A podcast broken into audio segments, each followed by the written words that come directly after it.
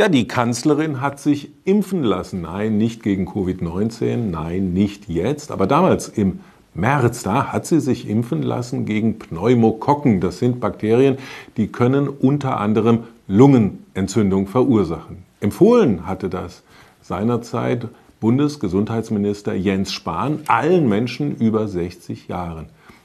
Aber wenn Sie oder ich uns heute impfen lassen wollen gegen Pneumokokken, wäre das dann auch so ohne weiteres möglich? Eher nicht, haben unsere Rechercheure herausgefunden, denn der Impfstoff gegen Pneumokokken, er wird knapp. Warum das so ist, heute Abend Viertel vor zehn in Report Mainz und noch viele andere spannende und relevante Themen. Seien Sie dabei, ich freue mich auf Sie.